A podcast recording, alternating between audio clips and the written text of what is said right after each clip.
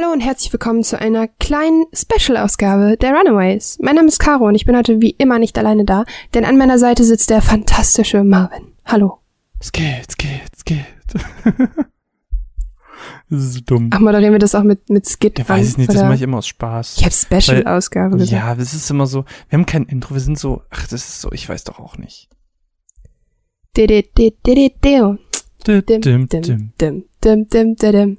Okay, ähm, ja, ihr werdet euch vielleicht fragen, warum jetzt hier so ein kleines pimmeliges Aufnahmedings daherkommt. Das hat einen ziemlich guten Grund. Das denn klingt so ähm, negativ. Ein kleines, Na, pimmeliges Die. Leute wissen ja noch nicht, dass es fantastisch ist. Sie müssen es erst hören dafür. Denn morgen, morgen, Also für Menschen, die es Samstag, am Release hören, 25. morgen. am 25. Februar 2017, machen wir ein kleines The Last of Us Special. Und der gute Marvin darf sich innerhalb von einem Rutsch durch das Spiel quälen und durch die DLCs. Und da das Ganze an sich eigentlich ähm, nur ein bisschen langweilig wäre, das einfach nur so zu machen, haben wir uns gedacht, wir peppen das Ganze ein bisschen auf und erzählen euch hier im Vorhinein ein bisschen was über das Spiel. So ein paar Dinge, die ihr vielleicht noch nicht wisst. Denn es ist irgendwann soweit und The Last of Us 2 wird kommen. Die Trailer sind mittlerweile unterwegs und deshalb sind sie ein bisschen, bisschen gehuckt. Ist auf jeden Fall, wir haben Bock und wir hoffen ihr auch. Und ähm, genau deswegen haben wir uns überlegt, wir erzählen euch mal ein bisschen was. Marvin, Marvin. willst du anfangen? Ich, boah, ich habe so viel. Ähm, ja, ich kann mit etwas anfangen. Ähm, ich bin, glaube ich, da ein bisschen euphorischer, was das ganze Spiel angeht. Ähm, Ja. Im Gegensatz zu dir. Weil, also ich mache da eigentlich kein Geheimnis draus, das Last of Us so ist schon eins meiner Lieblingsspiele of all time. Ist schon richtig, Nein. richtig gut. ähm, es ist sehr, sehr gut, aber. und das sehen nicht nur ich so, denn Last of Us befindet sich in der äh, Metacritic auf der Liste der besten Spiele aller Zeiten äh, tatsächlich auf Platz 49 mit einem User-Rating von 9,1. Was schon relativ Ui. hoch ist. das ist relativ gut, ja. Kann man nichts gegen sagen. Und, wenn wir mal ein bisschen, ein bisschen Zahlen, ähm, Rumwerferei. Die PS3-Version hat ja innerhalb der ersten drei Wochen ähm, weltweit 3,4 Millionen Mal verkauft und das Remaster innerhalb der ersten 24 Stunden 1,5 Millionen Mal. Das ist krass, weil die haben ja noch so ein bisschen damit gestruggelt, dass jetzt halt die Tatsache ist, dass ähm, das Spiel ja noch für die PS3 rauskam, obwohl die PS3-Ära eigentlich schon quasi vorbei war und dann das als Remaster nochmal rauskam. Ja, also das war schon ziemlich Also krass. deshalb es ist es heftig, dass sie das noch geschafft es hat haben. tatsächlich auch die äh, PS4-Verkäufe relativ gut angehoben. Also so als klein, ja, ja, doch, habe ich äh, Krass. bei meiner kleinen äh, Recherche gelesen, dass das so war. Also hm, finde find ich ganz cool. Vor allem, wenn man mal bedenkt, so innerhalb der ersten drei Wochen 3,4 Millionen Mal das Original und das Remaster innerhalb der ersten 24 Stunden 1,5 Mal, äh, 1,5 Millionen Mal, ist schon 1,5 krass. Mal. 1,5 Mal. Es wurde eine Kopie und eine halbe, das war so ein Discount. Nee, aber das ist schon, ist schon recht Das Spiel krass. bricht nach fünf Stunden einfach ab. Finde find ich schon recht beeindruckend. Aber das nur so als kleiner ähm, Einstieg in den ganzen Spaß. Ja. Oh Gott, ich hab, ich freue mich so gleich auf das Ende, weil am Ende ich eine relativ coole Theorie habe über den Trailer, weil wir, wir begeben uns ja so ein bisschen auf den Weg zu Last of Us 2. Deswegen gucken wir erst nochmal, was war denn bei Last of Us 1? Es wird wahrscheinlich noch Jahre dauern, bis das Spiel rauskommt, aber wir haben Bock. Wir haben Bock, um ein Ja, aber lieber Jahre als jetzt. Ich finde das gerade, ich guck mir gerade, ey, ich guck mir gerade an, wie die ähm, den Game Release bei Score of All Time. Und es ist sehr verwirrend, diese Liste. Auf welchem Platz war The Last of Us? 49. Ne? 49, ja. Also das PS, die PS3-Version, Stimmt. PS4-Version war, glaube Ja, ich, das Witzige 52 ist, dass so. die, ja, das Komische an der Sache ist äh, 53, dass die, Oh, 53. ähm, dass die Rankings irgendwie voll komisch sind. Also du hast einen Titel mit 7,7 auf Platz 2. Ja, ich weiß nicht, ob das jetzt nach dem, nach dem Metacritic Score ist oder nach dem User Rating, das weiß ich nicht so genau. Ich schätze mal, es ist der Durchschnitt, der geordnet wird. Beziehungsweise, nee, schon gut, es ist der Metacritic Score. Dann auf Platz 2 ist Tony Hawk Pro Skater 2. Finde ich fantastisch. wirklich ernsthaft, weil ich bin ein riesengroßer Tony Hawk Fan, deshalb finde ich das gerade wirklich ziemlich krass.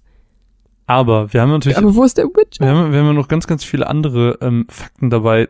Und das ist vielleicht auch ganz wichtig, wenn ihr das jetzt zum Release hört. Und ihr macht morgen bei dem Event mit, ihr seid dabei, ihr habt unsere wunderschöne Aktionstafel gesehen. Wenn nicht, dann ist es trotzdem hoffentlich interessant für euch. Ähm, ist es ganz, ganz wichtig, dass ihr aufpasst, weil wir haben ab 22 Uhr findet noch ein kleines Quiz statt und wir werden ganz, ganz viele äh, Sachen fragen von den Sachen, die wir jetzt erzählen. Deswegen ganz aufmerksam zuhören, dann könnt ihr morgen beim Quiz, könnt ihr der Beste sein. Wie keiner vor Keiner euch war. Keiner vor euch war. Dim, dim, dim, dim. Und zwar äh, als kleines Fun Fact, was ich mega cool fand. Ellie ist der Charakter, der am häufigsten das F-Wort benutzt. Und zwar sagt sie es 53 Mal. Ellie ist. Wer, wer ist dein Lieblingscharakter? Ich finde ich find Joel und Ellie halt zusammen mega. Ich finde Ellie ist fantastisch. Ich liebe dieses Mädel. Beide zusammen unfassbar. Oh, die ist so großartig. Ist fantastisch.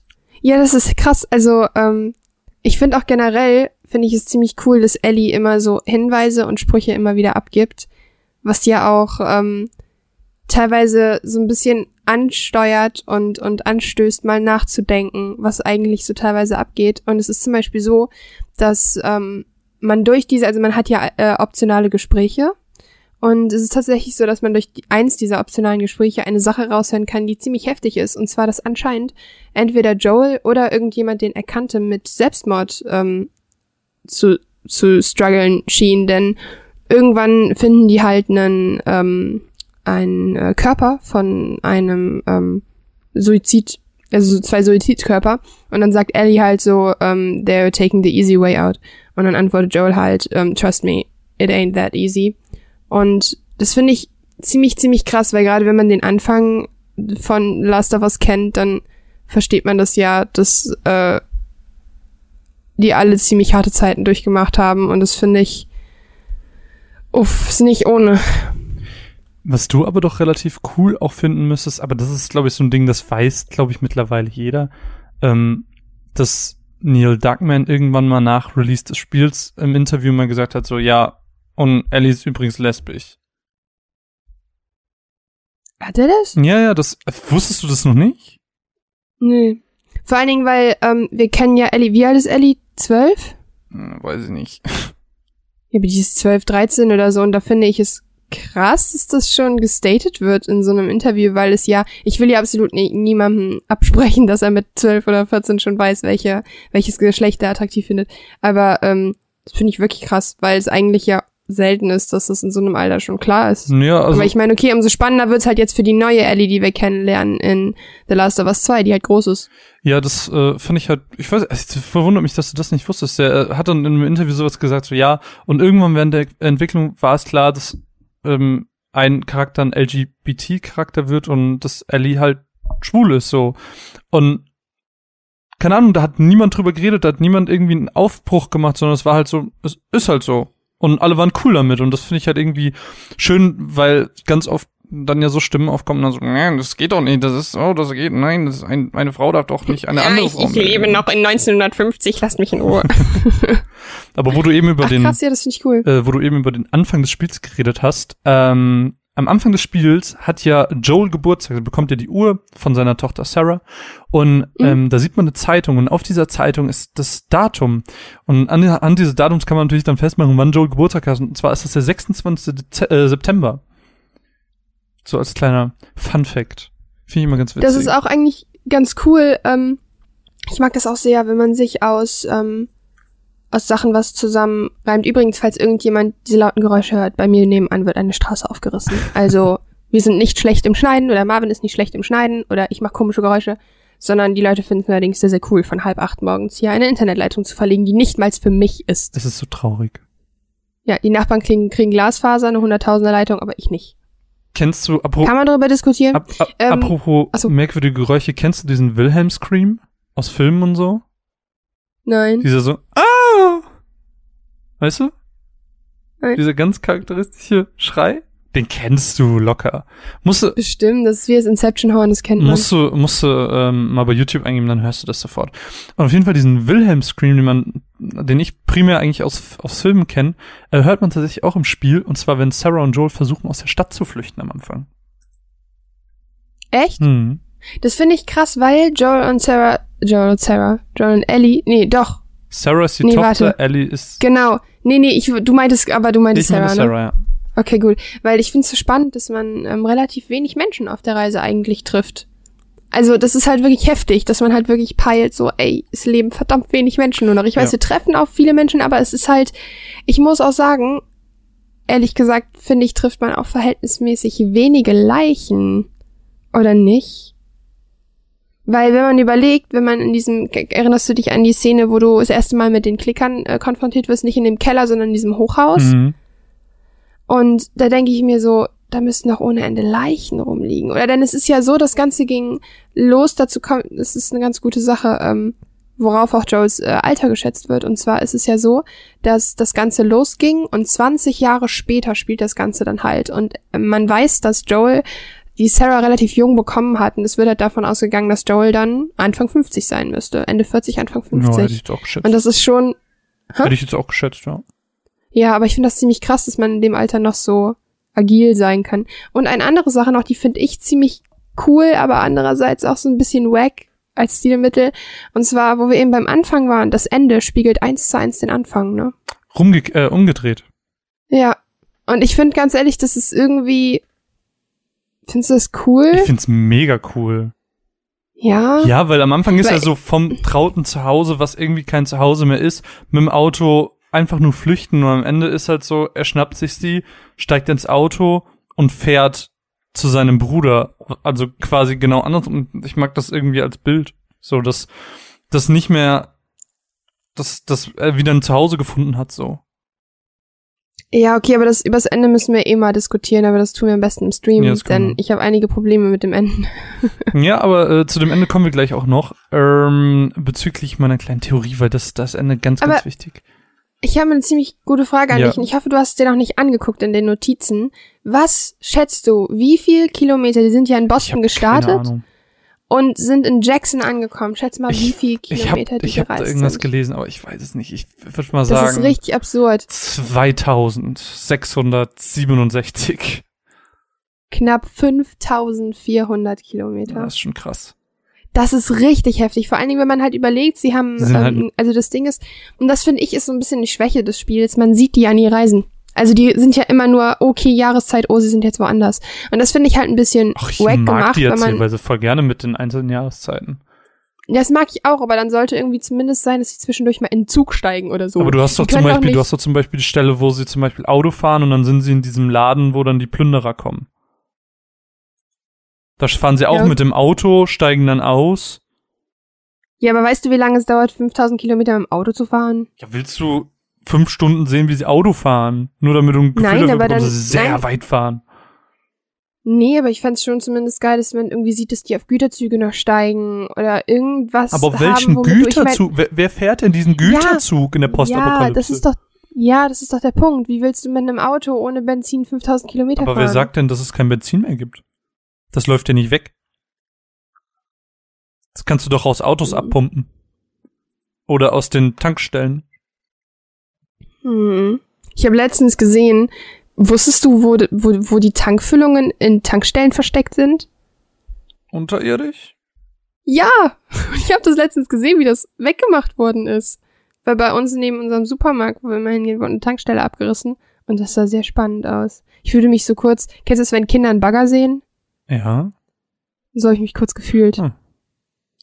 Ähm, ein neuer Fun Fact. Hast du, ein, hast du, wollte sagen, hast du eine Überleitung zu einem Bagger, weil dann würde ich jetzt sehr laut aufstehen und klatschen.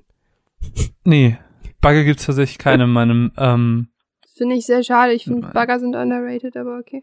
es geht. Also ich bin jetzt nicht so ein Bagger-Fan. Aber naja, ähm, der Wow. der ähm, Macher von Last of Us ist ja Naughty Dog. Und Naughty Dog sind ja auch dafür bekannt, dass sie ähm, Uncharted gemacht haben. Und wie auch Last of Us ist auch Uncharted eben mit Motion Capture gemacht. Sprich, da sind echte Leute hinter. Und äh, der Nathan Drake-Darsteller Nolan North hat tatsächlich auch einen Charakter, und zwar den Antagonisten David in Last of Us gespielt. Und Fun Fact, Joel trifft Den diesen... trifft man nie. Genau, den trifft man nicht ein einziges Mal. Also Joel trifft ihn nicht ein Ja. einziges Mal, sondern nur Ellie hat mit ihm zu tun. Was schade ist, weil ich sehr gerne Nathan Drake treffen würde. Hey, was hat's mit Nathan Drake zu tun? Ja, weil Nathan Drake sehr hübsch ist. Deshalb würde Aber ich sehr David gerne auf nicht. diesen Mann treffen. Ach, David ist der, dieser äh, alte, Das ist der oder? Psycho während des Winters. Oh nein, das ist der, wo ich Albträume von bekommen Ja, das habe. kann ich mir vorstellen. Der ist auch echt merkwürdig. Das ist die mit der Restaurantszene. Ja, genau. Oh mein Gott, ohne Ich Scheiß, das war die schlimmste Szene, die ich jemals in einem Spiel gespielt habe. Habe ich die schon mal erzählt, was mir da passiert ist? Nee. Ich erzähle das kurz. Ähm, ich habe das in der Trigger Warning Folge, Folge bei bei Domian? Dumian erzählt. Und zwar ähm, ist mir Folgendes passiert. Ich habe bis dahin The Last of Us alleine gespielt und das kommt ja nach sechs, sieben Stunden. Und ähm, ich habe das aber dann irgendwann angefangen im Couch Koop zu spielen mit einem ziemlich guten Kumpel, weil ich halt voll die Pussy bin. Und ich habe sogar auf leicht gespielt. Natürlich habe ich da leicht gespielt. Natürlich, du Und dann, auf ähm, das ist nicht korrekt, aber okay. Ähm, dann war diese Restaurantszene und ähm, Überraschung, wir spoilern. Also, das ist ja wohl klar. Nein, und dann sitzt du ja da und dann kommt er ja rein und dann fängt der Laden an zu brennen und dann hat man nur ein Messer und will den ja abziehen. Und dann ähm, schmeißt man sich, so muss man immer um den Counter rum, sich auf den schmeißen und dem das Messer reinrammen mit einem Quicktime-Event. Und das habe ich dreimal gemacht und ich danke, dachte so, geil, fertig, stehe auf, weil er liegen geblieben ist, lauf rum und schaue mich um im ganzen Restaurant, wirklich ungelogen. Ich bin da fünf Minuten rumgerannt, weil ich mir dachte, okay, vielleicht muss ich jetzt noch den Schlüssel finden oder so. Und ich guck mich um, ich loote und irgendwann stehe ich in der Küche und hab halt den Fernseher mega laut, also im Spiel stehe ich in der Küche und höre so, ich weiß, wo du bist, ich sehe dich und ich hab den ohne Scheiß, ich kam gar nicht klar, ich hab den Controller weggeschmissen. Ich hab mich so erschrocken. Ich hab ich war da kurz den Tränen nah, weil ich das damit null gerechnet hatte, weil ich halt der hundertprozentigen Überzeugung bin, ich bin alleine. Und dann habe ich mich aber irgendwann zusammengerissen. Jetzt kommt der Witz. Ähm, habe ich dann auf ihn geschmissen. Ähm, und man musste sich, glaube ich, insgesamt fünfmal oder so musste man ihn überwältigen. Und der Witz ist, beim zweiten Mal habe ich, also beim zweiten Mal, wo ich wusste, dass er wieder lebt, habe ich mich, wollte ich mich verstecken. Und er hat mich überall gefunden. Das heißt, ich habe es unfassbar gut geschafft, beim ersten Mal wegzulaufen, ohne dass er mich sieht. Ich hab, Ich, weiß hab nicht wie. Und ich habe mich hat das so fertig gemacht am Ende. Ich konnte an dieser Stelle nicht weiterspielen, weil ich so schlimme Angst hatte. Ich wirklich, ich kann es dir nicht sagen. Mich hat das irgendwie dieser Dirty Talk so ein bisschen. Der hat mich so fertig gemacht. Ich kann damit überhaupt nicht klar. Ich habe davon so lange Albträume bekommen. Wirklich diese Szene, wo er einen dann von hinten überwältigt, egal wie schnell man wegläuft und dann, boah, krieg da, krieg da ein bisschen Herzrasen. Ich hab's auch, hab's auch nicht zu Ende gespielt. Ich durfte dann am Ende den, den Quicktime-Knopf drücken, als mein Kumpel das mit mir gemacht hat. Aber ei. Also das war wirklich ungelogen für mich die schlimmste Szene im Spiel. Aber da sieht man ja ganz schön, dass das Spiel halt mehrere Facetten hat, dass es halt nicht so dieses schöne Vater-Tochter-Ding ist, sondern dass es halt auch wirklich Angst machen das kann Schöne, und so. ja, auch das ist keine Angst machen, das Zombie-Spiel. Ja, nein, also, also ich mag halt, dass es so facettenreich ist. Und ähm, was halt auch ganz schön ist, ähm, da gibt es ein schönes Video auf YouTube und zwar ähm, zum, zum Ende des Spiels. Da gibt's eine recht tragische Szene, wo sie ja so in diesem OP-Saal sind. Ja. Und die Szene haben sie so oft drehen müssen. Und irgendwann, also weil er irgendwie immer, weil er irgendwie immer an dieser Tür hängen geblieben ist oder irgendwas mit der Pistole war, irgendwie sowas war das.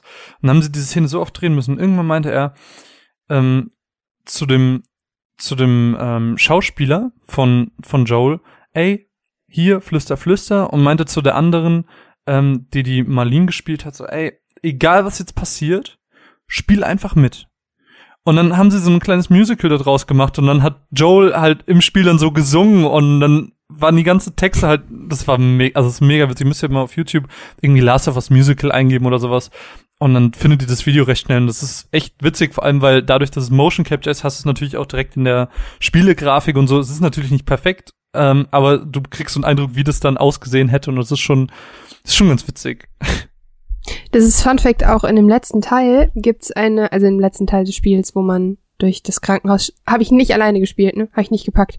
Ich hatte so Fand ich Angst, weil die schwer. hatten ja plötzlich Maschinengewehre. Ja, und ich, doof. nur so, oh Gott, oh Gott, oh Gott, oh Gott. Und dann habe ich nur die ganze Zeit Nagel, Nagel, ähm, Bomben geworfen und hab dann alle auseinandergefetzt.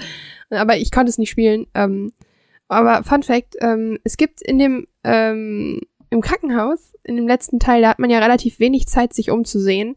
Aber da gibt es irgendwann mal so ein Poster, was man vom Augenarzt kennt, wo Ah, man die Buchstaben lesen muss. Und auf dem steht drauf, Run, you're nearly there, don't quit.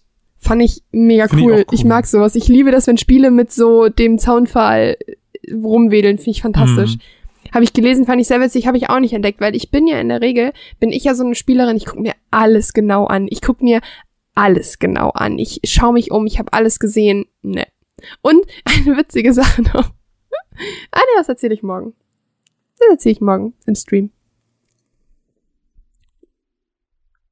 Peinliches Schweigen überbrücken, während ich noch Wasser im Mund hatte. oh, Ähm, Entschuldigung. ja, äh, noch ein witziges Fun Fact, und zwar, wenn man jetzt mal davon absieht, man kann diese Hundemedaillen sammeln von den Fireflies, wenn man die mal ähm, nicht Hundemedaillen, die Dinger heißen Hundemarken. Dogtags. Ja, Hundemarken so. Ähm, wenn man, wenn man von denen mal absieht und die nicht berücksichtigt, dann ist der einzige Name im Spiel, dessen, also wo Ja. Vor- und Nachname genannt wird, ist äh, Jimmy Cooper. Alle anderen haben nur einen Vornamen. Oder einen Nachnamen, je nachdem.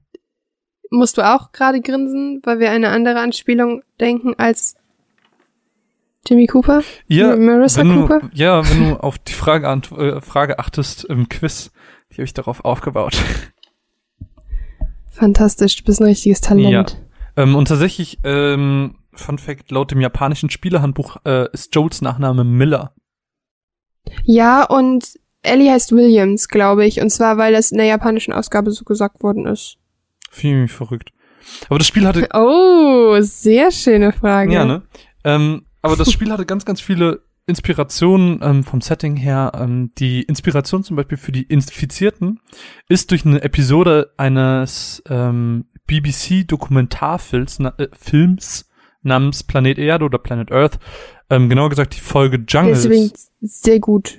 ähm, aus dem Jahr Das ist eine der fantastischen Dokus, die es gibt. aus dem Jahr 2006. Ähm, und da ging es halt irgendwie um Cordyceps oder so. Ich weiß nicht genau, wie man es ausspricht. Ähm, das ist ein Killerpilz. Cordyceps heißt es, glaube ich. Der äh, ist auf jeden Fall ein Killerpilz. Der Demogorgon.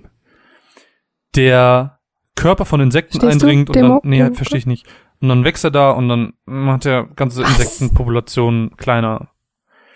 Auf jeden Fall ganz witzig, weil das Hast ist ja nicht? Was? Was denn? Red weiter. Alles gut. Hast du nicht Stranger Things gesehen? Doch. Ja, also, das Ding sieht doch eins zu eins aus wie so ein, wie so ein Klicker. Okay. Was hatte das mit meinem Fact zu tun? Naja, weil das der, der Demogorgon auch so aussieht. Ja, aber hier ging es ja um die Mhm. Infizierten, also um die Art der Infektion. Das ist halt auf diesen Pilz basiert, der Insekten eindringt, nur im Spiel sind es eben ein Pilz, der in Menschen reingeht. Und so Populationen kleiner macht. Naja. Ähm, weitere Inspiration für Setting ist zum einen Alan Weismans Buch The World Without Us. Dann wurde ähm, Neil Duckman von der spanischen Grippe 1918 inspiriert. Sie haben sich auch tatsächlich historische Events angeschaut. Dann natürlich aus Filmen wie True Grit, 28, äh, 28 Days Later und natürlich Walking Dead. Wie soll es anders sein? Und er hat auch mal in einem Interview gesagt, dass als er Vater geworden war, ihn so ein bisschen das für seine Charaktere inspiriert hat, weil er hat gesagt, und ich zitiere, All of a sudden I realized just how far I'd go to protect my kid. Things I've never ever thought before. It's become a huge inspiration. Finde ich ganz schön, dass er sagt so, ey, ich bin Vater geworden Ja. und dadurch wirkt, glaube ich, Joel auch um einiges lebendiger als ohne diese Erfahrung.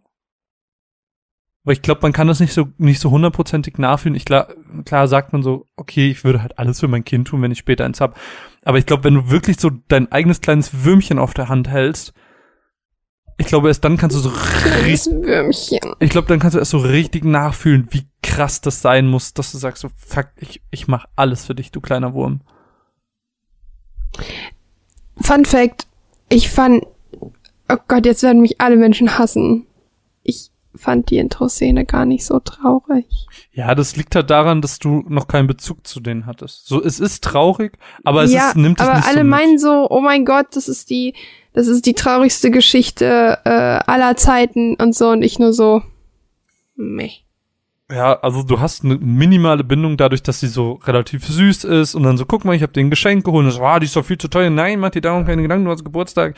Und das, du merkst direkt so, oh, das ist ein süßes kleines Mädchen und die hat ihren Papa echt doll lieb so und dann stirbt sie halt in seinen Armen und es ist so pff, belastend. Ja, das stimmt. Erzähl mir was über Giraffen, Caro. Giraffen sind fantastisch. Mein erstes Kuscheltier war eine Giraffe. Sie hieß Lilly. Okay. Gibt, Ja. Gibt's, gibt's Ähm, andere Giraffen-Stories? Ja, und zwar ist es so, dass in dem Spiel ähm, Giraffen so ein bisschen der Running Gag sind, weil man sehr, sehr viele Giraffen entdecken kann in dem Spiel. Und auch meiner Meinung nach die schönste Szene im Spiel mit Giraffen zu tun hat. Soll ich dir jetzt erklären? Äh, nee. Ich, hast du noch was zu dem Thema der Giraffen? Nein, aber du kannst mir dazu mehr erzählen, denn man sieht auch im DLC, glaube ich, noch was dazu. Mm, ja, nicht, also weiß ich nicht. Keine Ahnung. Dazu habe ich nichts. Ähm, Das ist irgendwo in einem Arcade-Automaten, glaube ich, versteckt. Weiß ich nicht. Ähm, was, was aber die Darstellung der Giraffen angeht, man kann, wie du schon sagtest, immer wieder Giraffen entdecken, aber ähm, sie sind immer in Anwesenheit oder wenn über ein Kind gesprochen wird, sodass die Giraffe quasi für die Unschuld stehen soll. Und das ist ja auch genau in der Szene, wo du meinst, da hast du auch dieses, dieses wirklich friedvolle Szenario in dem Moment und es steht halt auch so für diese, für diese Unschuld, Unschuld der Natur und ähm, ja, Ja. deswegen immer in dem Zusammenhang mit Kindern. Ganz majestätisch. Weißt du, was auch ein Running Gag ist? Jetzt kommt. In dem Spiel findet man dreimal etwas, das wir beide zu Hause stehen haben. Etwas, das wir sehr, sehr lange Zeit verwendet haben. PlayStation. Weißt du was? Eine PlayStation 3. Oh, das Genau. war geraten. Ehrlich? Ja, das war wirklich geraten. Ich wusste es nicht. Ja, die haben äh, drei Playstations versteckt und ich glaube, sie stehen wirklich so in drei Abschnitten halt und ähm, sie stehen in Regalen oft rum. Krass. Ja. Ähm, ich habe eben so ein paar Sachen gehabt über Entwicklung und so und ähm, tatsächlich der Herbstpart, was glaub, der Herbstpart Das ist, ist glaube ich, der der, in der Industrie, oder? nee, ist der Herbstpart nicht Nicht der in der Uni? Ja, da beginnt der und dann macht man sich auf den. Ist der Herbstpart der in der Uni? Wir werden es morgen sehen. Ich bin mir relativ sicher, dass der Herbstpart der in dem Industriedings ist, wo du aus dem Wasser raus musst und dann auf deinen Kumpel triffst. Bruder. Bin ich mir relativ sicher. Und dann kommt der Winter, wo man durch, durch den Wald läuft. War die Uni dann Frühling? Vielleicht Ach, egal. Egal. Auf jeden Fall, der Herbstpart sollte äh, eigentlich länger gehen, musste aber aufgrund von Budget und Zeit ähm, gekürzt werden. Viel schade. Aber naja. Auch da mussten Abstriche gemacht werden. Dann ist aber die Uni Sommer. Und dann ist der Herbst der Industriepart. Ich weiß es nicht. Kann sein. Ja, aber anders geht's ja nicht. Wenn es so gekürzt werden musste. Wie fandst du die Idee mit den Jahreszeiten? Ich, wie gesagt, ich mochte es super gerne. Also das ist halt eine sehr, sehr schöne Erzählweise, weil du so wirklich ein Gefühl dafür hattest, dass Zeit vergeht, dass sie nicht nur zwei Tage unterwegs sind, sondern dass sie halt wirklich eine Reise unternehmen und dass das wirklich sehr weit weg ist und dass einfach aufgrund der Umstände in dieser postapokalyptischen Welt so eine Distanz halt auf einmal wirklich eine, eine riesige Reise wieder wird und nicht einfach Flugzeug zwei Stunden später da. Mochte ich eigentlich ganz gern. Ich mochte das auch. Ich fand auch tatsächlich, dass der, mich hat der Winterpart sehr an Assassin's Creed 2 erinnert. Äh, 3. Ich finde den Winterpart echt puh. Finde aber ich mag ich mag halt, dass man Oh, das das habe ich nicht aufgeschrieben, aber ähm, wusstest du, dass für den Winterpart spielt man ja Ellie Hm. und wusstest du, dass sie in Interviews vor Release immer gesagt haben, ähm, dass man Ellie niemals spielen wird? Ja, das wusste ich sogar. Finde ich ganz witzig. Ähm, einfach so Ja. im Sinne von, guck mal, dann werdet ihr immer noch vom Spiel überrascht. Ich fand aber trotzdem, dass der Part mit Ellie relativ happig war. Also, ähm, weil man halt nicht mehr, und das ist auch mein Problem mit dem Restaurant gewesen, und zwar, wenn man in der Szene flieht, ähm, und man läuft ja durch den Schneesturm und überall sind ja Menschen, die auf einen schießen, ne? Ohne Scheiß, ich fand die ganz, ganz schlecht, diese Szene, weil sie, weil man merkt einfach, wie tunnelig das Spiel ist, weil egal wo ich hingelaufen bin, ich kam an. Und zwar, man läuft ja, die, die, die Restaurantszene kommt am Ende der Winterszene. Man klettert ja durch so ein Fenster. Und ich bin irgendwo hingelaufen, irgendwo von diesen Leuten weg und ich war richtig. Was ich schade finde, weil ich nicht finde, dass das Spiel einem sowas vermitteln Vielleicht- soll. Hattest du auch einfach nur Glück?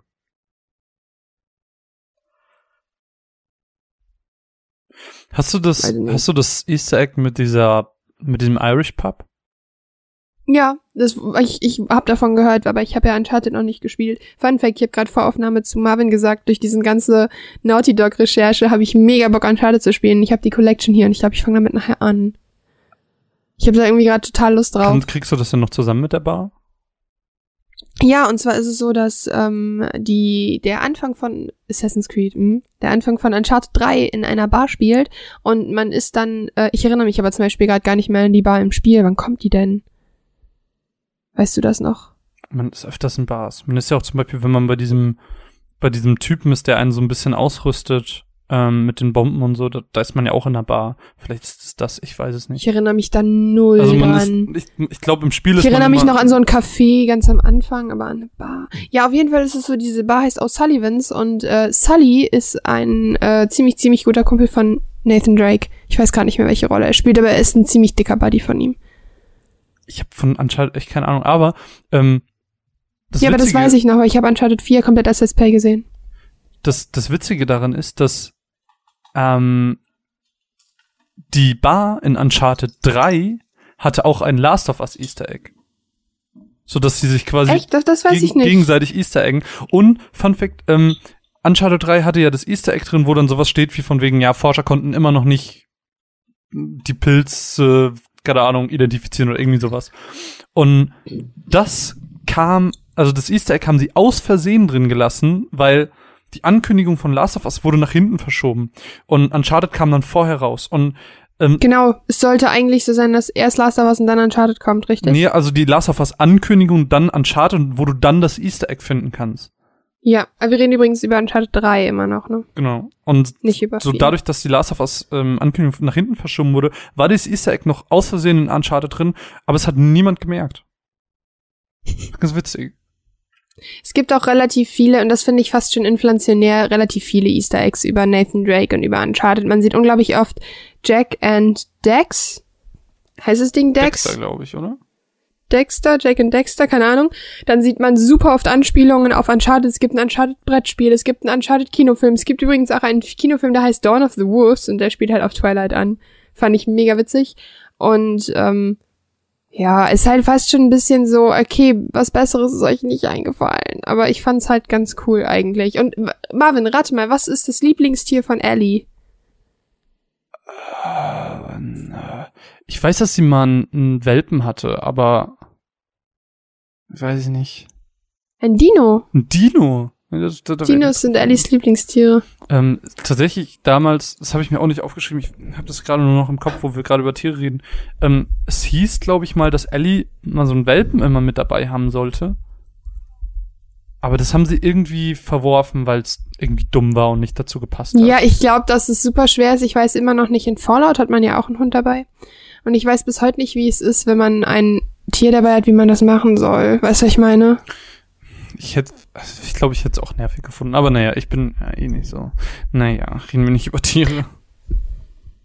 Oh, ich hätte gern einen Hund. Ich habe jetzt noch die, ähm, weil wir, wir kommen ja, wir sind ja auf dem Weg zu Last of Us 2. Ich habe jetzt noch die große ähm, Theorie, was denn in Last of Us 2 überhaupt passieren kann. Und ähm, Okay, heraus. das ist so das Letzte, was ich mir jetzt hier notiert habe. Und zwar, ähm, das war so meine Lieblingstheorie. Also der Neil Duckman, von dem ich vorher gesagt, äh, gesprochen habe, das ist der Creative Director. Nur mal so nebenbei. Und der hat in einem Interview gesagt, so, Part 1 war im Prinzip über, äh, über Liebe, Part 2 wird über Hass. Und, oh Gott, ich fand schon Part 1 war viel zu sehr überhasst. und Weil, oh, darf ich eine Sache noch Ja, sagen, klar. die ist mir eben eingefallen, als wir über David geredet haben. Und zwar, da muss ich sagen, ähm, da habe ich ein, in meiner Review dazu, ich, mir hat zwar das Spiel ganz okay gefallen, aber es ist jetzt auf keinen Fall eins meiner Lieblingsspiele, aber es ist ja objektiv gesehen ein gutes Spiel. Und dann habe ich in meiner Review die fantastischen Worte gewählt, ähm, dass das Spiel einem beibringt, ähm, dass all monsters are human. ja, dass die wahren das. Feinde nicht die Monster sind, sondern die Menschen. Und das fand ich ziemlich, ziemlich wahr. Ja, das stimmt ja auch. Oder nicht? Ja, ne? Doch, Und das finde ich ziemlich krass, dass einem das Spiel, ja, dass das Spiel ne, einem halt quasi beibringt, dass ähm, auch wenn man denkt, dass man hier gerade gegen Zombies kämpft, dass die Menschen die Feinde sind. Und das finde ich ziemlich krass. Ja, vor allem, man kämpft ja am Ende eher gegen Menschen als gegen Zombies. Am Anfang kämpfst du halt nur gegen Zombies und je, je weiter du dem Ende entgegenkommst, desto mehr Menschen tötest du. Genau. Ja, Genau, also was immer noch ist, ähm, was halt immer noch passiert, ist halt auch so dieses, ähm, dass, äh, Ja, sprich dich aus. Genau, ähm, was ich halt irgendwie komisch fand, ähm, dass man immer wieder diese kleinen Bosskämpfe hat gegen diese großen Viecher. weißt du, was ich meine? Ich glaube ja. Und ähm, dass die immer wiederkehren, das ist so vollkommen random. Man redet gerade mit Menschen. Oh mein Gott, wir haben gerade ein Monster hinten in unserem Hinterraum. Oder in der Turnhalle. Boah, das so. Turnhallenmonster so, finde ich so schwer. Echt? Mega. Ich weiß gerade gar nicht, ob ich das gemacht habe oder ob Kevin das gemacht hat.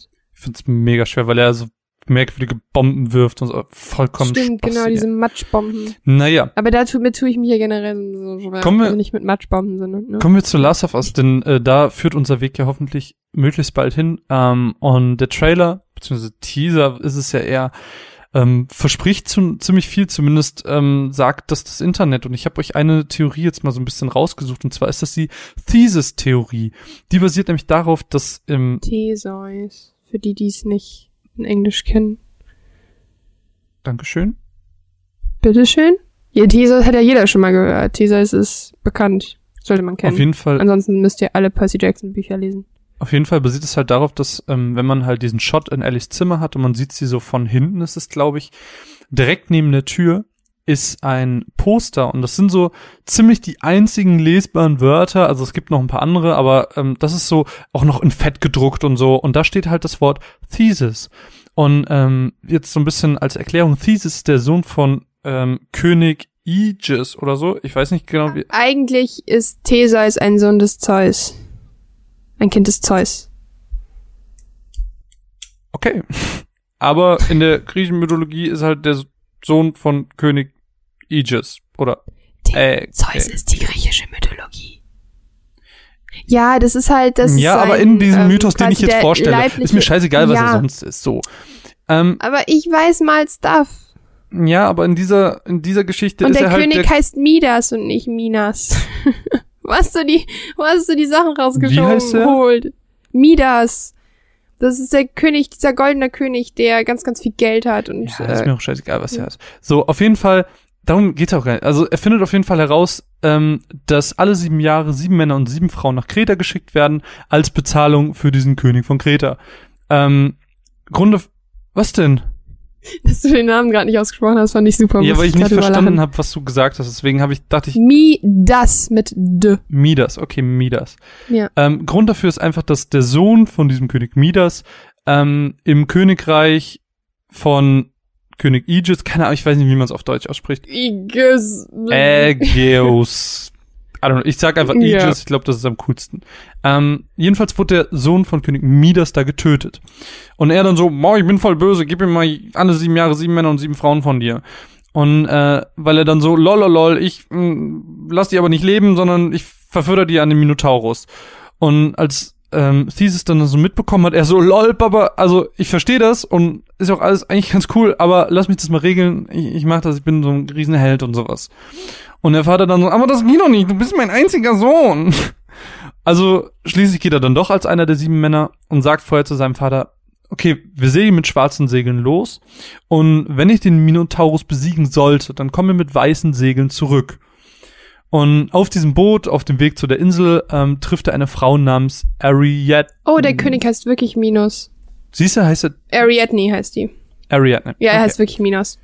Gut. Ariadne. Der Faden der Ariadne sollte man auch schon mal gehört haben, wenn man sich mit der griechischen Mythologie Fall. auseinandersetzt. Und du hast übrigens, du hast mich, du hast übrigens auch recht mit dem, mit dem König. Ich habe falsche Infos bekommen. Okay.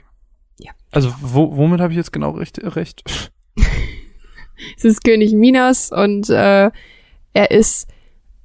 Ich kenne ihn nur als Sohn des Zeus. Das ist so verwirrend. Ja, okay, egal, so, weil, mach weiter. Er trifft Okay. auf Ariadne, also auf Ariadne. Genau, er trifft auf Ariadne und ähm, die ist auch aus dem Königreich von Minas und äh, bekommt äh, beziehungsweise sieht dann halt Thesis und denkt so, boah, richtig hotter Typ und dann verlieben die sich ineinander und sie hilft ihm im Prinzip dann durch dieses Labyrinth und Leben wieder rauszukommen, indem sie eben diesen berüchtigten ähm, diesen Garn mitgibt, wo er dann halt den Faden der Ariadne, Genau. genau. und er sagt dann, sie sagt dann so, hier Thesis, nimm die Schnur mit. Dir zeigt dir dann den Weg zurück. Lol, dass da noch niemand anders drauf gekommen ist. So, Schnitt, er besiegt dann halt den Minotaurus mit seinem eigenen so äh, mit seinem eigenen Horn. Thesis, ein Schnittkrankenwagen. Schnittkrankenwagen. Thesis, Ariadne und die anderen Menschen, die da noch mit waren, machen sich dann eben wieder auf den Weg zurück nach Athen. Und aus irgendeinem Grund, keine Ahnung wieso, ähm, entschließt sich Thesis auf einmal dazu, Ariadne auf einer Insel auszusetzen. Hat ja ihren Job erfüllt so. ähm, und Thesis war dann aber doch irgendwie mega sad, weil seine Geliebte dann weg war, aber nicht so sad, dass er gesagt hat, ich setze sie doch nicht aus. Aber keine Ahnung, aufgrund seiner Traurigkeit vergisst er dann Griechische Mythologie in a nutshell. Das ist wirklich, und das ist so weird. Und er vergisst dann, ähm, die weißen Segel zu hissen. Dementsprechend kommt er dann Athen immer näher, hat die schwarzen Segel. Der Vater sieht das und denkt dann, oh mein Gott, mein Sohn ist tot. Und weil er dann so mega traurig ist, stürzt er sich von der Klippe und beginnt Suizid. Und ähm, die Frage ist natürlich jetzt, was hat diese unfassbar gute gute Nachtgeschichte mit Last of Us Part 2 zu tun? Und zwar, ähm, es geht um Opfer. Ähm, was also, wenn Ellie nicht die einzige Person ist, die immun ist und die Fireflies halt schon öfters Experimente an Unschuldigen durchgeführt haben und dabei getötet haben. Ähm, das könnte Ellie in Part 2 rausfinden und, keine Ahnung, will vielleicht die Unschuldigen beschützen, ähm, denen es eben so geht oder ging. Na, er geht wie ihr, weil ging, die sind ja dann tot. Naja. Ähm, Was glaubst du? und ähnlich wie Thesis eben die Männer und Frauen von Athen schützen wollte, wird sie dann eben die anderen immun schützen wollen. Ähm, Ah, weißt du, wo ich gerade war im Kopf? Ich war nicht bei Theseus, ich war bei Perseus. Und Perseus ist äh, der Sohn des Zeus. okay. Ähm, in einem Interview hat Neil Duckman auch schon mal gesagt, das habe ich ja eben schon mal erwähnt, dass ähm, Ellie eben ein LGBT-Charakter ist und in einem aktuelleren äh, Interview hat er gesagt, dass es einen zweiten LGBT-Charakter geben wird und das könnte in dem Fall eben die Geliebte von Ellie werden, wie eben Ariadne die Geliebte von Ariadne. Ariadne die Geliebte von Thesis werden könnte, äh, wurde.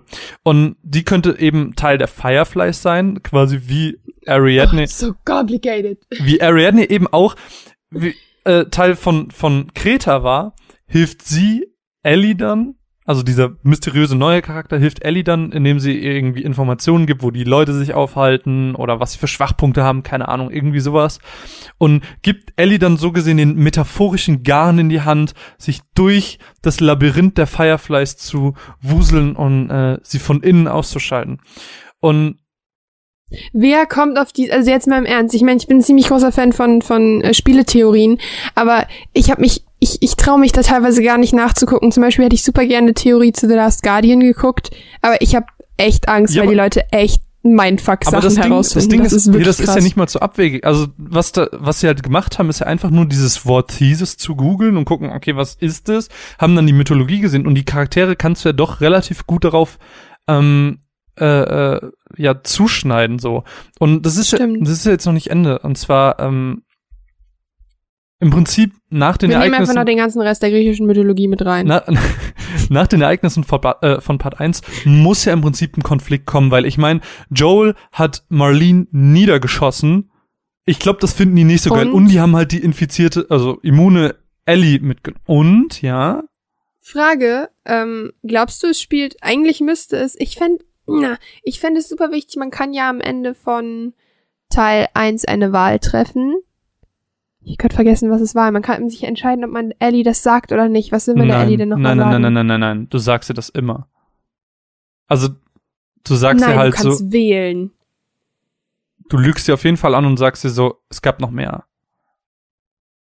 Nein, nein, nein, da musst du dich vertun. Warte mal, stimmt. Warte mal ganz kurz. Man kann, also es geht darum, ob Ellie die einzige war, oder? Ja, also es hieß halt so, Ellie Ich- ist die Einzige und sie, Stimmt. sie ist unsere Rettung. Soll ich einfach mal weitererzählen und du? Stimmt. Und, und Ellie wollte ja, dass sie auf jeden Fall geopfert wird, Ja. wenn sie die einzige ist. Ja. Oh, it's so complicated. So. Und jetzt ist ja das, das Grundthema, um zum Anfang ein bisschen zurückzukommen, das Grundthema des Spiels soll ja Hass werden. Ähm,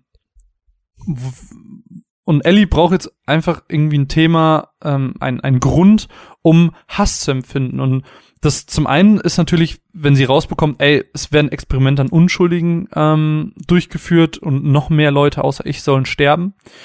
Ähm, dann ein Easter Egg aus, also was, also was so, was so ein bisschen da reinspielen könnte, ein Easter Egg aus Uncharted zeigt eine schwangere Person mit so einer ähm, Gasmaske auf, die Ellie relativ ähnlich sieht.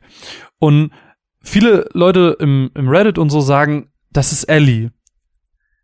Andere sagen, und das könnte dann wieder hier ähm, für, für Ellies Hass sprechen, es könnte ihre Mutter sein. Und die Schwange, also das Baby in ihrem Bauch ist eben Ellie. Und eventuell war die Mutter halt auch immun. Also man weiß ja, dass Marlene und die Mutter sich relativ gut verstanden haben. Man bekommt, also wenn man in dem Winterpart ist, kann man in den Rucksack gucken und da ist dann halt ein Brief auch von der Mutter drin. Und deswegen ist es gar nicht so weit entfernt, dass wenn sie auch immun war, dass sie dann sagt, okay, macht es mit mir. Und dass sie dadurch gestorben ist, eventuell bekommt Ellie das dann mit und wird dann irgendwie ein bisschen sauer, weil ich meine, es ist ihre Mutter, ne? Ähm, und vielleicht auch, wenn man jetzt ein bisschen Blick wieder auf die Theorie lenkt, äh, Ariadne ist ja, wird ja in der Mythologie irgendwann von Thesis ausgesetzt. Und vielleicht muss auch Ellie sich irgendwie von ihrer Geliebten trennen, um irgendwie die Fireflies vor ihnen, äh, sie, vor, sie retten zu können im Sinne von, oh, versteck dich, wir können uns nie wiedersehen, aber danke. Eventuell stirbt sie auch, keine Ahnung, aber auf jeden Fall wäre das auch nochmal so ein Grund, warum sie eben diesen Hass verspürt und diesen, diesen Rampage macht, den man eben auch im Trailer sieht mit dem ganzen Blutbad. Ähm, in dem Lied, das sie singt, ähm, erzählt sie ja auch, dass sie sie alle umbringen will Das ist, und wird. das, da haben wir mal im Stream drüber geredet, da hat ähm, dein Kumpel Max, ne? Max heißt er doch? Bestimmt, ich habe einen Kumpel namens Max. Der studiert ja irgendwie Theologie und sowas. Das ist Max. Genau. Ähm, und er hat erzählt, dass dieses Lied auf einem Psalm aus der Bibel irgendwie basiert. Also ich war, das habe ich mir jetzt nicht genau angeguckt, aber Oh. ähm, Krass. Ja. Das ist ganz witzig. Und viele, viele Theorien im Internet gehen auch darum, dass Joel stirbt, weil im Trailer sieht man ja, wie er irgendwie so aus diesem Licht in der Tür so ein bisschen materialisiert und man sieht nicht wirklich, wie er kommt, sondern er erscheint da so. Und man sieht, im, Naja, er geht halt ins Licht. er kommt daher. Geht Und, und, und oh, ähm, okay. man sieht halt, man sieht halt auch im ganzen Trailer sein Gesicht nicht einmal. Und viele denken dann halt so, ey, das ist irgendwie, er ist nur noch ein Abbild ähm, von, von ihren Erinnerungen. Und das ist eigentlich ganz schön. Aber wenn wir uns jetzt an die, wenn wir uns jetzt an die Mythologie zurückerinnern, dann haben wir einen Platz noch nicht besetzt, und zwar ist das der Platz von König, äh, König Aegis. Und wenn wir uns dann überlegen, dass er das ist und Thesis ist ja Ellie, das heißt, er bekommt dann irgendwie mit, von wegen Ellie ist tot oder sie wurde geschnappt oder irgendwie sowas, dass er dann völlig ausrastet, vielleicht irgendwie eine Rampage anfängt oder ähm, vielleicht auch einfach so deprimiert wird, weil er keinen Sinn mehr im Leben sieht, dass er auf jeden Fall irgendwie stirbt und dass ab einem bestimmten Punkt im Spiel, wenn auch nicht sofort, ab einem bestimmten Punkt im Spiel er auf jeden Fall tot ist und dann nur noch als Abbild von Ellies Fantasie da ist. Ich finde tatsächlich, ähm, wenn ich mir eine Art und Weise aussuchen würde, wie er stirbt, würde ich tatsächlich den Selbstmord nehmen. Weil ich finde, das passt einfach gut zur Geschichte. Ich weiß, es klingt total morbide und makaber, aber es ist ja so. Es passt halt einfach zu der Geschichte. Und ich finde, wenn die sich den, die Mühe machen und sagen, ja, wir, wir lassen, wir reden mit den Charakteren, wir lassen den Charakter über Selbstmord reden, dann könnte man sowas machen, fände ich zumindest ziemlich cool. Ich war, oh Gott, es klingt, tut mir leid, es klingt ja sehr morbide, aber du weißt, wie ich es meine, ey, oder? Aber Es wäre auf jeden Fall einer der schlauesten Art und Weisen, ihn umzubringen. Aber ich glaube, also ich kann mir schon sehr gut vorstellen, dass er sterben wird, weil Last of Us ja ganz klar diese Storytelling ähm, ganz klar Wert darauf legt. Tatsächlich hat auch, ich weiß nicht genau, wer es war, ob es Neil Druckmann war oder äh, ein anderer Producer vom Spiel, ähm, hat damals gesagt, im Interview, bevor das er der erste Teil rausgekommen ist, im Sinne von, ey, wir haben gesehen, storytechnisch läuft nicht mehr so viel in der Spielelandschaft, wir wollen das ändern. Und das haben sie ja mit Last of Us 1 auch ziemlich gut geschafft. Und deswegen kann ich mir vorstellen, dass sie eben diesen naja, Hang- oh Mann, ich sehe das anders. ja, deine Meinung zählt nicht. Tun immer alle so, als wäre das die krasseste, revolutionärste Story in der Videospielgeschichte und ich denk mir nur so, fuck you. Äh, ich meine, sie ist gut, Wir- aber sie ist jetzt auch nicht gerade revolutionär. Ja, wir diskutieren okay, jetzt nicht also- drüber. Jedenfalls, ähm, Aber erstmal behaupten. ja, wir, wir können da ganz gerne im Stream drüber reden, liebend gerne, aber ich glaube, das würde jetzt hier so ein bisschen in den Rahmen springen, vor allem, weil wir nur so ein bisschen Theorie blabla und äh, sowas äh, anschneiden wollen. Eine letzte Sache auf jeden Fall noch, um das abzuschließen. Diese Theorie wird auch noch dadurch unterstützt, das habe ich jetzt, glaube ich, gestern noch kurz gelesen, äh, man findet Aufnahmen, also man kann Aufnahmen finden in dem, in dem Krankenhausteil am Ende von dem Arzt, der Ellie operieren soll. Und da sagt er. Wer hatte denn die Zeit in diesem kranken Part, ey? Man ist ja doch nur durchgerast. Auf jeden Fall kann man eben diese Sprachaufnahmen da finden und dann sagt er, und ich zitiere, as we've seen in all past cases und später am Ende dieser Aufnahme sagt er noch, all the sacrifices of those men and women are worse, will not be in vain. Und es klingt halt alles so im Sinne von, es gab halt schon mehrere solcher immunen Menschen und Ja. äh, das würde halt diese ganze Theorie unterstützen, äh, von wegen Ellie kriegt es mit, wird sauer, rastet vollkommen aus. Und äh, das ist, ich finde, die Thesis-Theorie ist die schönste und passendste Theorie, die ich bisher über Last of Us gelesen habe. Und deswegen ähm, wollte ich die ganz gerne an der Stelle teilen. Ich fänd's halt auch relativ interessant, was ist, wenn ähm, Ellie Joel umbringt Das wird nicht und passieren. Joel dann quasi ihr, oh, ich weiß nicht, und dann quasi ihr schlechtes Gewissen ist. nee, auf keinen Fall. Warum sollte sie ihn umbringen? Das ergibt keinen Sinn. Naja, weil sie absolut sauer auf ihn ist, dass sie, er, er sie angelogen hat. Nee. Das ist, also die haben eine Vater-Tochter-Beziehung. Egal wie sauer auf du deinen Vater bist, du würdest ihn niemals umbringen. Ich weiß ja nicht, was im Kopf von ihr abgeht. Nee, nee, nee. Ich weiß nee, nicht, aber ich finde einfach die Idee eigentlich ganz schön. Also dieses, ähm, dass sie halt einfach so sauer wird und er ist dann quasi ihr schlechtes Gewissen. Nee. Also sie, sie wird ihn auf keinen Fall umbringen. Also dass sie, dass er so ein bisschen das Gewissen ist, das kann ich mir vorstellen. Ähm, ist ja auch, oh, das Traurigste, was ich dabei gelesen habe in diesem Zusammenhang von wegen, dass er tot ist, ist, dass er reinkommt, mit ihr redet, während sie die Gitarre spielt, die er ihr niemals beibringen konnte. Weil er sagt im ersten Teil so, sie finden so eine Gitarre und dann sagt er so, ey, ich kann Genau, und dann sagt er so, sobald wir hier fertig sind, bringe ich dir bei. Oh, genau. es ist so traurig. Es ist so traurig. Ich weiß nicht, ich kann mir echt vorstellen, dass Ellie vielleicht sauer wird und Ey, Ich weiß wenn sie es mitbekommt, sie wird auf jeden Fall sauer. Ähm, aber nur dann, wenn, also, weil sie sagt ja am Ende so, kannst du mir versprechen, dass ich nicht die Einzige bin? Und er sagt ja. Und wenn sie rausfindet, dass es noch konnte man das nicht nein, wählen? nein, nein, nein, nein. Und, und ähm, wenn, wenn dann sie rausfindet, dass es mehrere gab, hat sie ja nicht das Gefühl, dass sie ihn angelogen hat. Äh, er sie angelogen hat, so rum. Ja, klar. Weil dann ist ja eigentlich alles cool, dann gibt es keinen Grund, dass sie sauer wird. Hä? Naja, sie, der einzige Grund, warum sie sauer werden sollte, wäre ja, wenn sie wirklich die einzige ist. Nein, er hat sie doch angelogen. Ja, eben. Also sie meinte so, also, ähm, die sind ja im Auto und dann sagt Joel so, ja, also du konntest dann doch gehen, weil es gibt noch so viele mehr und ist alles cool. Und dann später, blablabla, Autofahrt ist rum, dann stehen sie auf diesem Hügel, man sieht schon das Camp von äh, Tommy und er fragt dann, äh, sie, sie dreht sich dann um und sagt nochmal, versprichst du mir, dass du die Wahrheit sagst? Und er hält kurz inne und sagt, ja, verspreche ich dir. Ich, ich ohne Scheiß, aus irgendeinem Grund hätte ich mir, hätte ich, war ich mir sicher, dass man das wählen kann. Ich weiß nicht warum. Und das auf jeden Fall, weil das wäre ja der einzige Grund, warum sie sauer wird, dass er gelogen hat. Und das würde die ganze Theorie dann so ein bisschen zerschmettern. Deswegen, ich glaube da auch nicht dran. Ich, ich bin, also ich bin großer Unterstützer der Thesis-Theorie. Und ich hoffe, dass es so wird. Ich will das auch irgendeine Ödipus-Komplex-Geschichte. nee? Okay. Hm, I don't know. Nun, aber das soll's auch so ein bisschen gewesen sein. Wir sind schon wieder viel zu lange dabei. Ich dachte echt dass- nicht, dass es so lang wird. Ähm, morgen, wenn ihr das jetzt gerade quasi live hört, morgen Stream oder wenn ihr das am selben Tag hört, heute Stream und wenn ihr es später hört, hoffen wir, dass ihr trotzdem Spaß hattet. Was war das? Korrekt. Was war das? Was? Ich hab gegähnt. Entschuldigung. magst du deiner, deines Amtes weilen? Ich werde meines Amtes walten. Und zwar, ähm, vielen, vielen lieben Dank fürs Zuhören. Ähm, wir haben jetzt ein wenig über The Last of Us gesprochen, was uns auf dem Herzen liegt und was wir immer schon mal loswerden wollen, wir wurden, wir wurden, wird. Wir hatten äh, sehr, sehr viel Spaß und wir hoffen, ihr auch. Und ich würde einfach mal sagen, bis morgen, beziehungsweise wenn ihr das hier später seht, bis zum nächsten Mal. Seht.